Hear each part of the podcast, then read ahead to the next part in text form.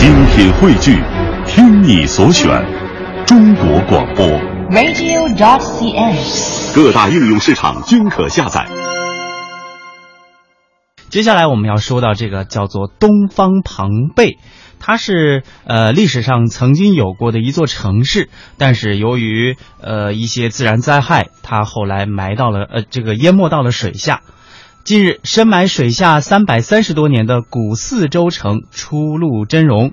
经过南京博物院考古所三年多的发掘，这座东方庞贝已确定了遗址范围。专家认为，它的旅游开发价值和潜力不可估量。我们先来听一段中央台记者杨守华、江苏台记者朱延庆的报道。目前，部分古四周城遗址露出了水面，总面积达到两万八千多平方米。其中，房屋地基、城墙砖瓦、街道布局等遗迹清晰可见。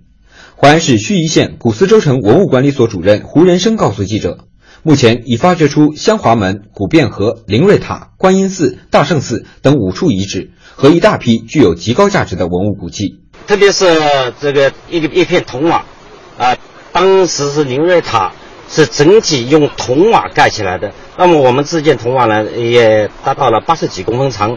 那么目也是目前中国唯一可考的在建筑上面的铜瓦的机构。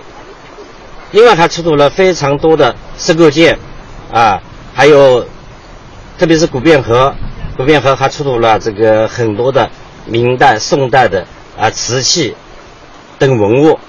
我们四周城呢，这个现在来到四周城，我们走在这个道路上面，东西大街上面，那么可以看到原汁原味的明清时期的道路。据记载，四周城始建于北周，隋朝时毁于战乱，唐代重新兴建，曾经是淮河下游一座重要的都市，有“水陆都会”之称。胡元生介绍说，四周城在唐宋元明清时期一直是地方政治经济中心，繁盛了近千年。